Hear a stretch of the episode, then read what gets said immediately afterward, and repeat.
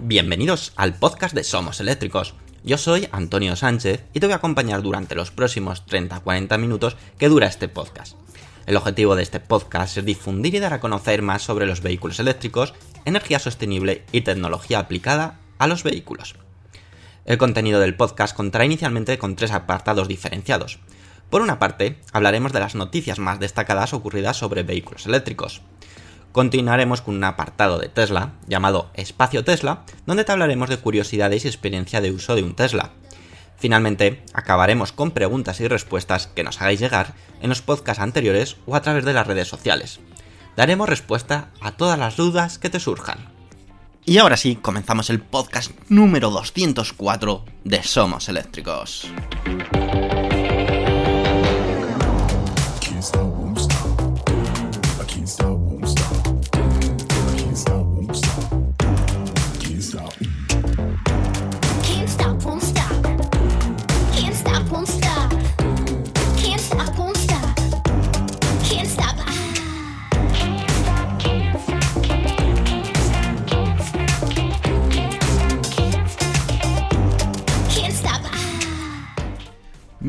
Y bienvenidos otra semana más a otra entrega del podcast oficial de somoseléctricos.com. Estrenamos mes, agosto, muchos de vosotros ya en la playita, descansando, otros pues quizás ya de vuelta de vuestras merecidas vacaciones, pero nosotros seguimos aquí. Y es que sigue habiendo noticias de gran información, de gran interés, y que creemos que el podcast es un medio perfecto para que puedas estar informado del mundo de la movilidad eléctrica, aunque estés de vacaciones. Y esta semana queremos empezar hablándote de un nuevo concept presentado. En este caso ha sido de Mini. Y es que Mini ha decidido aprovechar esta nueva era que está sufriendo el sector de la automoción, que ya sabéis es hacia una era de electrificación total, para estrenar lo que han denominado como nuevo lenguaje de diseño. En realidad, Mini no ha sido la única en renovarse por completo. Otros fabricantes ya lo han hecho meses atrás, incluso estrenando logotipo como es el caso de Peugeot o Volkswagen, entre otros. Aunque ha habido muchísimas más, ¿eh? Se están aprovechando, pues digamos, esta coyuntura eh, temporal para, para ello. Pues bien, Mini ha presentado el nuevo Mini Concept Aceman y es lo que os vamos a hablar en este, en este apartado del podcast.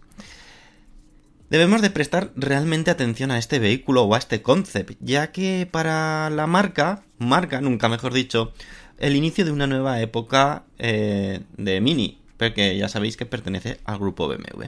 El Mini Concept Aceman es un crossover 100% eléctrico, que a pesar de ser un concept, servirá de inspiración y base para los próximos coches eléctricos Mini. Y es que, en estos últimos años, estamos viendo como las versiones finales de producción varían muy poco de los concepts presentados. Algo que realmente nos gusta muchísimo, porque nos podemos hacer una idea clara de cómo serán los vehículos del futuro de Mini, o en este caso el futuro Mini Aceman, que será, como decimos, un crossover, que será 100% eléctrico y que será probablemente el que estrene este nuevo lenguaje de diseño. Como ya hemos dicho, Mini ha estrenado diseño, un nuevo lenguaje de diseño que será la seña de identidad de la marca para sus próximos vehículos. Mini ha llamado a este nuevo diseño como filosofía Charismatic Simplicity. Dice muchísimo estas dos palabras, ¿eh?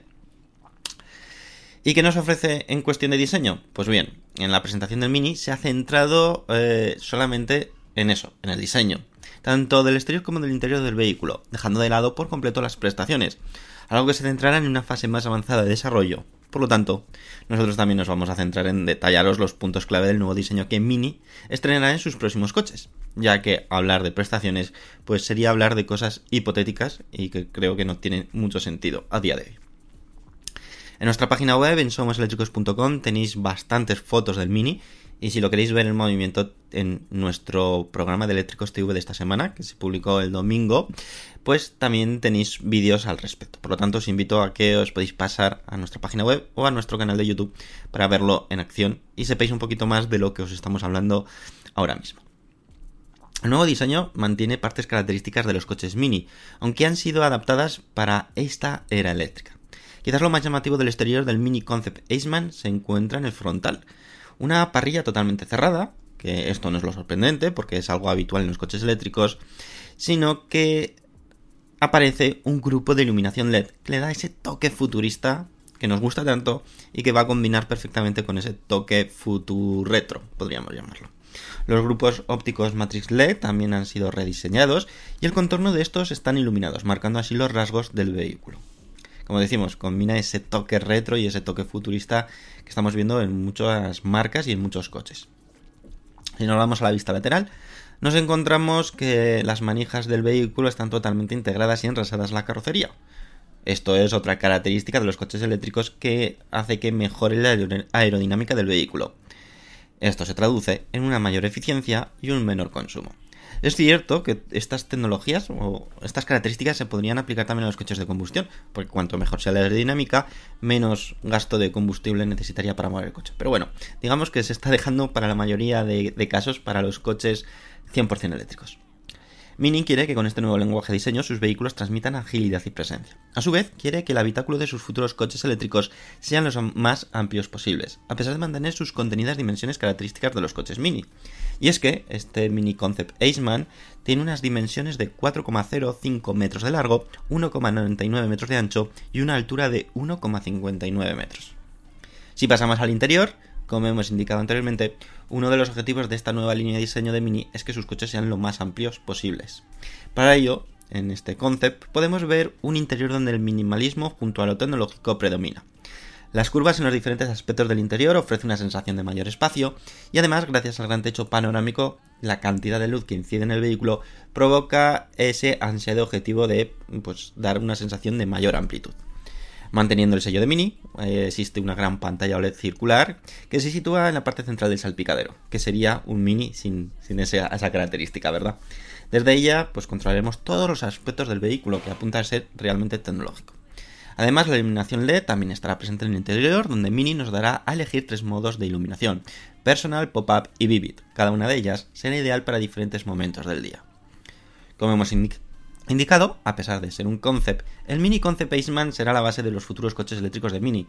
Y sabremos así de esta forma, o sabemos de esta forma, lo que nos va a ofrecer de una forma clara eh, a partir de ahora esta eh, marca británica perteneciente al grupo BMW que tanto gusta por ser una marca o ofrecer unos coches tan característicos.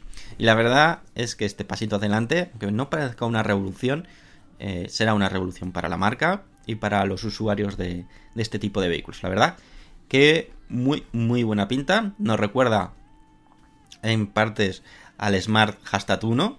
Competencia total, van a ser competencia total. Y son diseños que la verdad ambos son realmente espectaculares. Y ahora toca hablaros de una nueva versión que está ya disponible para comprarse en España, para adquirir en España, del Mercedes-Benz EQA. Una versión muy esperada y muy interesante. Te doy los detalles a continuación.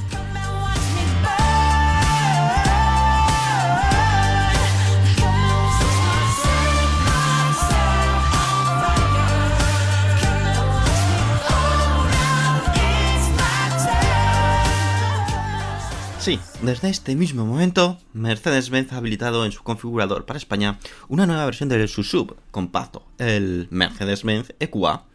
Las actuales versiones disponibles desde su lanzamiento, el EQA 250, EQA 300 Formatic y EQA 350 Formatic, ahora se suma la versión EQA 250 Plus, una versión que además es la que mayor autonomía ofrece en este modelo eléctrico. Por lo tanto, es realmente interesante saber lo que nos ofrece el coche como tal.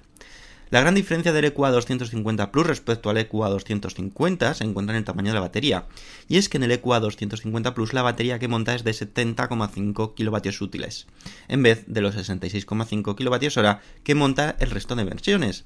Esto permite que la autonomía del Mercedes-Benz EQA 250 Plus supere o ascienda a 530 km. Es decir, supera la barrera de los 500 km bajo el ciclo WLTP. A diferencia de la batería, el resto de prestaciones y componentes se mantienen totalmente igual. Monta un motor eléctrico en el eje delantero de 140 kW, 190 caballos, y las potencias de carga se mantienen en un máximo de 100 kW. Quizás esto sería el punto más mmm, criticable dentro del EQA, si su potencia de carga sea de 100 y no alcanza al menos 150 kW, que es algo que estamos viendo ya en la mayoría de coches que incluye o de una determinada gama o precio. Aún así, eh, podremos cargar la batería del 10 al 80% en apenas 35 minutos. Si nos fijamos en el configurador del Mercedes-Benz EQA 250 Plus, podremos optar a las opciones Progressive, Electric R-Line y AMG Line, y también se podrá añadir por separado el paquete Night.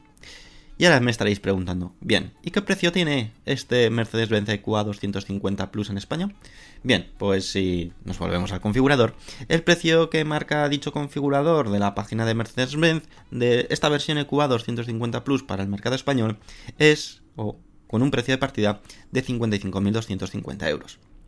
Esto significa que para optar por la versión de más autonomía nos costará pues unos 1.455 euros más que la versión EQA 250. A cambio, ¿qué tendremos? Pues, según indicador, unos 40 kilómetros más de autonomía. Y aquí es donde tendremos que eh, saber si merece la pena, o bueno, o estudiar si merece la pena por esos 40 kilómetros de más eh, pagar 1.455 euros o no. Aquí ya será dependiendo de cada uno. Yo siempre soy o apuesto por mm, cuando compro o cuando estoy mirando un coche eléctrico, apostar por el de mayor autonomía. Porque, aunque a lo mejor en el día a día no necesite esos 40 kilómetros de más, pues para algún viaje o para alguna circunstancia determinada, pues nos puede salvar. Y más cuando a día de hoy todavía las estaciones de carga en España, pues digamos que no está tan extendida como nos gustaría, aunque se están dando pasos muy importantes, eso es cierto. Y cada vez pues va a ser menos problemático poder cargar un vehículo eléctrico en, viajes, en rutas o a lo largo de nuestro territorio español. Pero bueno, yo quizás sí que pagaría esos 1.455 euros eh, por esos 40 kilómetros más extra, si me lo preguntáis.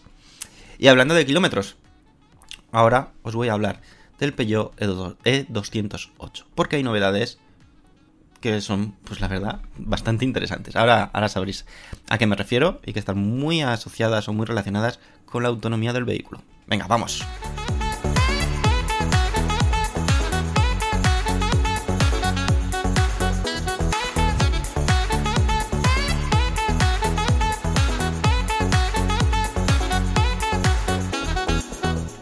Lo que os vamos a contar a continuación es una información todavía no confirmada por Peugeot, pero sí que ha sido una filtración de un comunicado interno realizado por la propia Peugeot, por lo tanto le podemos dar bastante credibilidad a sus concesionarios. Y es que sabemos que el E208, el Peugeot E208, recibirá mejoras enfocadas especialmente a mejorar su autonomía. Uno de los grandes objetivos de los fabricantes de automoción es el desarrollo de coches eléctricos de un precio contenido y una autonomía más que suficiente para realizar viajes de larga distancia sin complicaciones, ¿verdad? Pues bien, Peugeot, perteneciente al grupo Stellantis, ha seguido la estrategia del grupo en cuanto a la electrificación y la sigue a rajatabla. Es decir, lanzar sus coches eléctricos partiendo de una gama renovada de modelos de combustión. Tenemos el caso del Peugeot 208, E2008, el futuro E308 y también el nuevo Peugeot 408, en el que curiosamente primero van a sacar versiones de combustión, híbridas, híbridas enchufables y más adelante sacarán la versión 100% eléctrica. Esta está siendo la línea eh, maestra que está utilizando el grupo de Stellantis. Nos gustará más o menos, pero es la que está siguiendo en prácticamente todas sus marcas. Yo a mí no me termina de convencer, creo que no están acertando del todo si quieren apostar por la electrificación de forma seria, tendrían que centrarse eh, en al menos no, no, digo que no saquen coches de combustión, que no saquen coches híbridos, híbridos enchufables, pero sí que lanzasen vehículos específicos de, eh, de eléctricos. Porque sabemos que estas eh, mezclas o estos coches que, no es, que han sido adaptaciones pues no ofrecen pues, los mejores rendimientos posibles. Ejemplo lo tenemos con el Peugeot 208 actual, en el que se ha montado o que se monta una batería de iones de litio de 50 kWh y que su autonomía es de 362 km bajo el ciclo WLTP. Una autonomía que, pues para la mayoría de ofertas que existen actualmente, se nos queda algo corta. En cuanto al motor, nos encontramos con el mismo que se monta en el resto de coches eléctricos de las marcas Stellantis, al igual que la batería, es decir, un motor de 100 kW, 136 caballos de potencia. Ahora, con la llegada de una revisada versión del Peugeot E208, esa autonomía, según indica esa filtración, ascenderá hasta los 400 km. Y es que, a pesar de que montará la misma batería en cuanto a capacidad, esta será más eficiente. Además, el nuevo E208 estará dotado de un nuevo motor eléctrico de 100 kW, es decir, la misma potencia, pero en este caso desarrollado por M-Motors, que parece ser que es más eficiente que el actual. Esta versión mejorada, que ofrece casi 40 kilómetros más de autonomía, se presentará en septiembre y se comercializará antes de que finalice 2022. Por lo tanto, si es uno de los coches que estabas, o coches eléctricos que estabas mirando, que tenías en tu agenda pues, como adquisición, pues creo que sería interesante a lo mejor eh, posponer un poquito la compra y hacerte ya directamente con esta versión mejorada.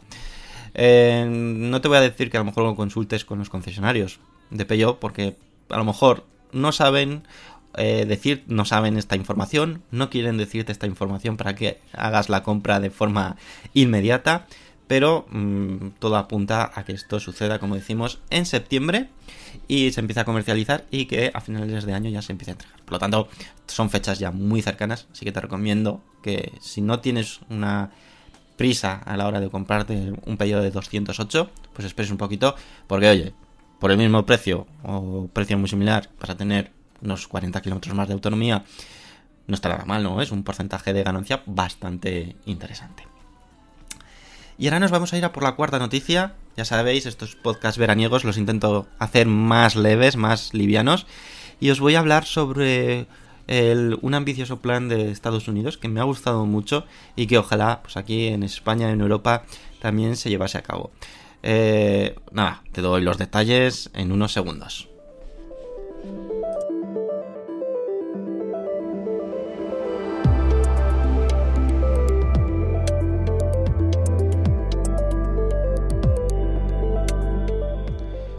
La semana pasada, el presidente de Estados Unidos, Joe Biden, lanzó un proyecto propuesta pues, de lo más interesante como ya te adelantado, donde apoya y fomenta el uso de paneles solares como obtención de energía a coste cero.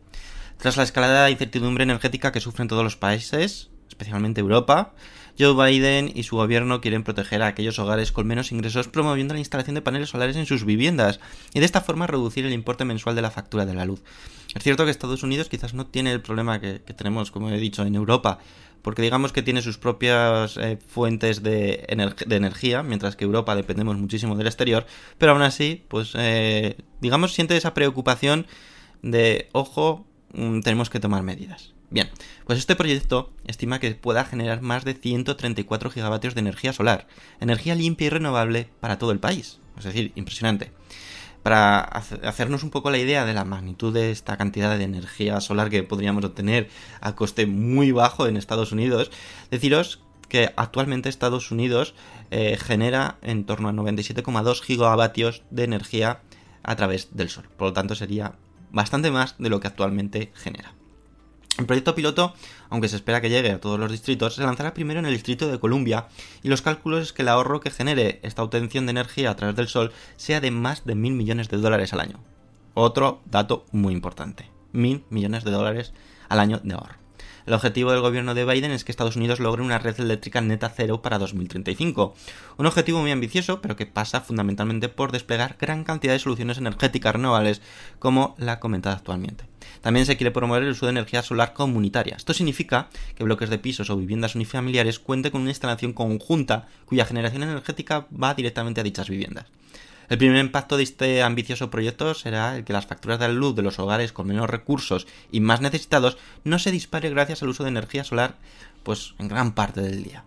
Sin duda esta iniciativa de Estados Unidos da mucho que reflexionar y quizás sean realmente las ayudas y proyectos que deberían de promocionarse en otros países como puede ser España y no lanzar parches de forma de ayuda que luego se desconoce el impacto real al consumidor, como por ejemplo esos, eh, esos eh, límites que se está poniendo en España al, precio del gas, pero que luego se compensa las energéticas y que repercute al en las facturas de, la luz de eh, los consumidores. Por lo tanto, es algo que no, no termina de, de, de entenderse. Sin embargo, pues subvencionando, apoyando de verdad la instalación de mm, paneles solares, sobre todo aquellas viviendas o lugares, hogares más necesitados, pues oye, me parece una idea espectacular y la verdad muy muy interesante.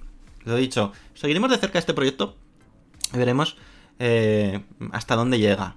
Porque es que también hemos visto en los últimos días, eh, digamos, un despliegue de soluciones de paneles solares que se podrán instalar en lugares eh, donde hoy en día ni, ni, nos lo imaginábamos. Desde paneles solares ver, verticales de doble dobles hasta vallas solares para jardines. Es decir, esto, ojo, que está cogiendo muchísimo, muchísimo ritmo y que creemos que es la solución a gran parte de los problemas que tenemos hoy en día en muchos países, esa dependencia energética. Y que en España es una pena que no estemos explotando esa energía que tenemos, además energía limpia como puede ser eh, la energía eólica, energía solar. Hay muchísimas horas de sol en España y que podríamos esa energía pues eh, guardarla para nosotros y encima comercializarla a precios muy competitivos y que sería importantes ingresos para el país. Pero bueno, eh, tendremos que ser presidentes de España para hacer estas cosas, porque si no, mal nos ponemos. Tendremos que lanzar un partido político. Bueno, fuera de bromas. Eh, muy interesante este proyecto de Estados Unidos y que la verdad me parece genial. Y ahora ya es momento mm, de irnos al espacio Tesla. Atentos, agarraos los machos, porque tengo una buena noticia y una mala. Empezaremos por la mala y luego ya, pues para acabar el podcast, iremos con la buena. ¿Os parece? Venga, vamos.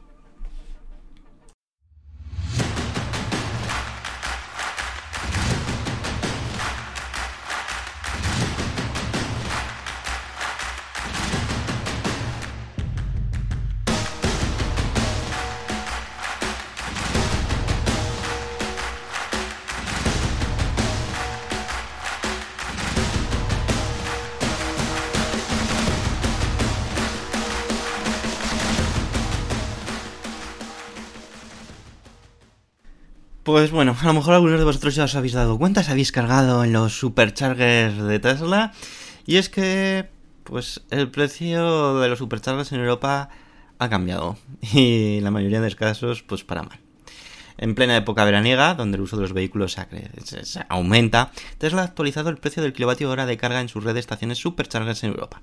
Por lo tanto, si tienes planificado realizar un viaje en breve, tienes que saber que la tarifa del precio de carga en los superchargers de Tesla ha cambiado. Algo que realmente, pues muchas operadoras también han modificado. Hemos visto como eh, ha habido un cambio brutal de los precios del kilovatio hora en todos los casos hacia arriba. Y es que, pues, es innegable que el precio del kilovatio hora de, que, que estamos sufriendo en España, pues está provocando que eh, las operadoras tengan que incrementar los costes. Esperemos que igual de rápido que suben, en su momento también bajen cuando, cuando corresponda. Aunque eso me da a mí que será un poquito más lento. Aún así, a pesar del incremento del precio en los superchargers, sigue siendo una de las mejores opciones a la hora de cargar tu vehículo en viaje. Primero, porque son realmente fiables, es muy raro que falle uno. Por la cantidad que hay distribuidos, la potencia de carga que ofrecen y, en último caso, el precio del kilovatio hora, que sigue siendo un precio competitivo si lo comparamos con otras opciones. Primero vamos a centrarnos en el precio del kilovatio hora de los superchargers de Tesla en España que hay a partir de este mismo momento. El precio del kilovatio hora de carga de los superchargers es ahora de una media de 0,53 euros el kilovatio hora. Para coches Tesla o que tengan adquirido ese paquete mensual que tiene un coste de, no sé si de 9,99 o 12,99. De 12,99 euros al mes es. Y que hace que los coches no Tesla puedan cargar a ese precio de 0,53. Decimos que es un precio de media porque dependiendo del supercharger hay pequeñas variaciones de precio, pero cuestión de centimillos, ¿eh? es decir, no, no creáis que mucho más. Eh, anteriormente el precio de los superchargers era de 0,43 euros el kilovatio hora. Esto significa, atentos, una subida de 10 céntimos, una subida bastante importante. En cambio, para los usuarios de coches no Tesla, que no utilizan el paquete mensual anteriormente citado, el incremento ha sido anecdótico, apenas de 0,03 céntimos el kilovatio hora, siendo ahora de 0,66 euros. Este incremento de precio viene marcado, como hemos dicho, pues por el coste de la electricidad, un coste que no ha parado de subir en los últimos meses y que Tesla, al igual que el resto, pues han tenido que repercutir al de siempre, al cliente final.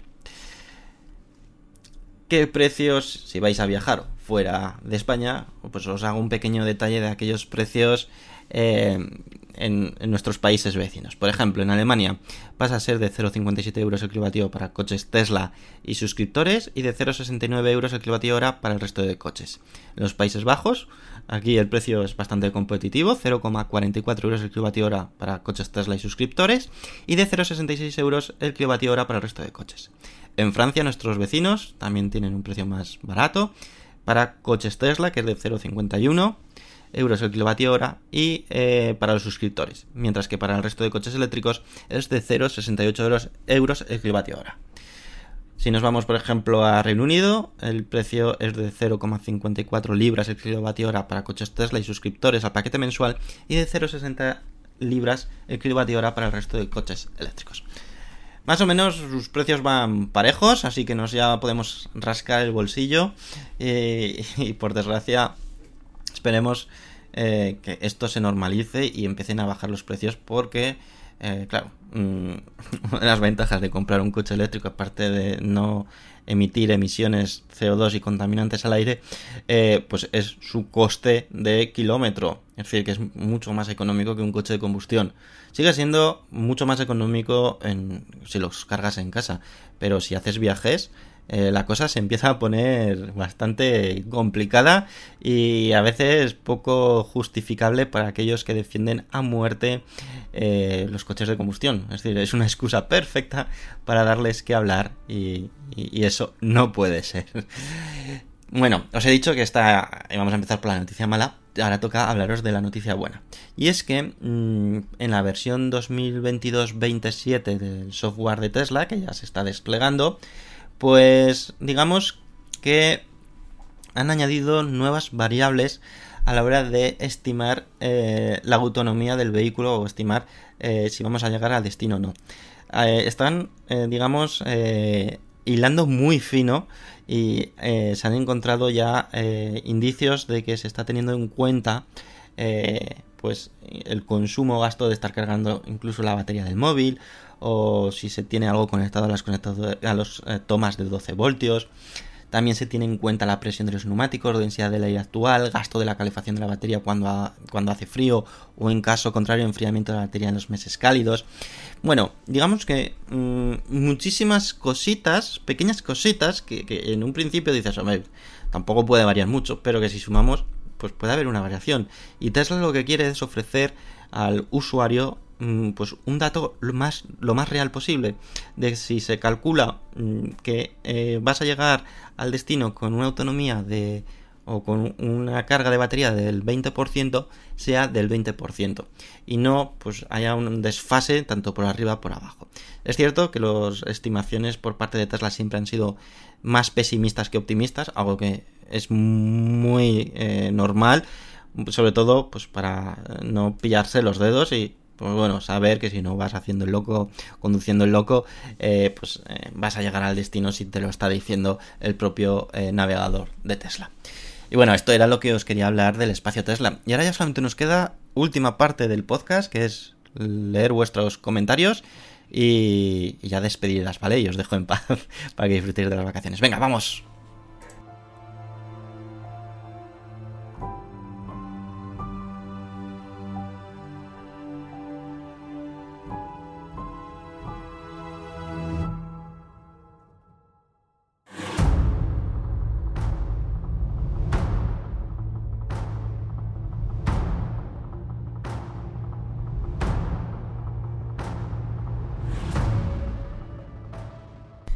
Vayamos por esos comentarios que habéis dejado, que como siempre son de agradecer. Primero de ellos ha sido Antonio que dice, está claro que un CEO como el de Volkswagen tiene que seguir y cumplir las directrices y objetivos marcados por el Consejo de Administración de la empresa. Referente al despido de Herbert habrá que ver el impacto que pueda tener en la transición eléctrica de la compañía. Y me pregunto, ¿quién apostaba más por el coche eléctrico, Dish o Volkswagen como empresa?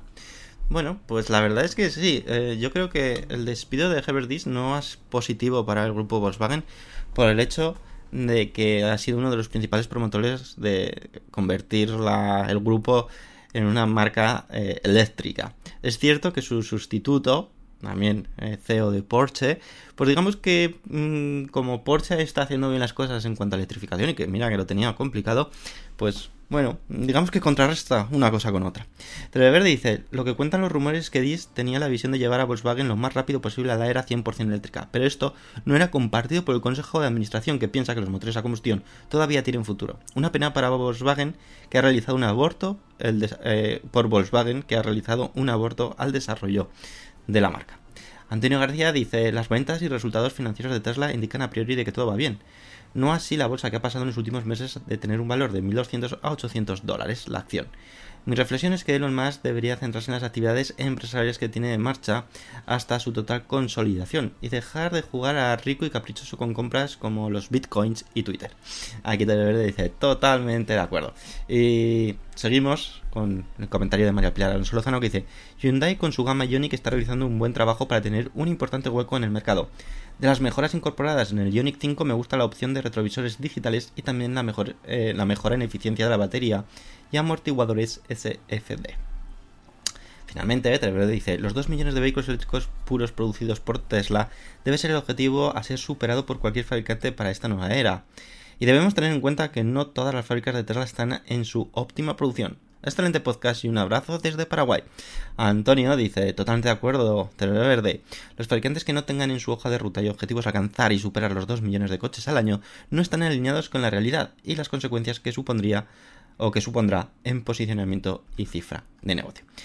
Bueno, se nota que hay muchos estáis de vacaciones, no ha habido muchísimos comentarios igual que otras veces, pero sí que el apoyo de, escuchas y de que estáis ahí eh, nos llega, así que agradeceros como siempre ese apoyo incondicional. Y sobre todo, pues daros eh, agradecimiento a todos aquellos que habéis dado me guste en iBox. Y aunque nos escuchéis también en otras plataformas de podcast, pues nos apoyáis con vuestros estrellitas, con eh, vuestras puntuaciones eh, si son las máximas posibles, mucho mejor, y que nos permite llegar a muchísima más gente. Y agradeceros, pues como decimos, a esos que nos habéis apoyado en iVoox, que habéis sido Proper Goles, Terceira Sha, Terre Verde, Emilio J. Fernández Rey, Rubén, Manuel Pecellín Cantillo, Asturnaf, José Roldán, Alfonso García, Planchu, Mentalo, José Manu García Vázquez, Pepe 28, Jonathan Pastor, Eloy Asensio, María Pilar Alonso Lozano, Heavy04, Antón Paz, Yayo Fernández, Paco López, Luis de Lugo, Iñaki Merino, Óscar Artelo, Ramón López, Aitor Rodorica, Rafael Pérez, Antonio García, Rodrigo RSA, Chancleta, David Pagón, Salore y Antonio. Muchísimas, muchísimas gracias. Y ahora sí, ya nos despedimos. Espero que paséis unos excelentes días para aquellos que tenéis vacaciones, pues que los disfrutéis al máximo. Nosotros seguiremos pues informándoos de todas las novedades en nuestra página web somoseléctricos.com, en nuestras redes sociales y, y, lógicamente pues cada semana con una nueva entrega del podcast. Así que nada, que disfrutéis muchísimo y nos escuchamos en 7 días. Hasta luego amigos, adiós.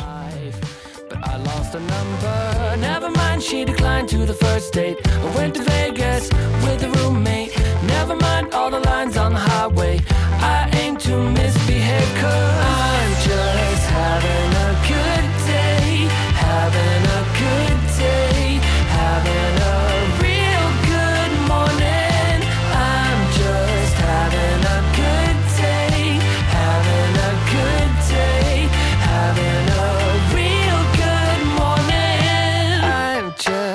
having a good time, having a bad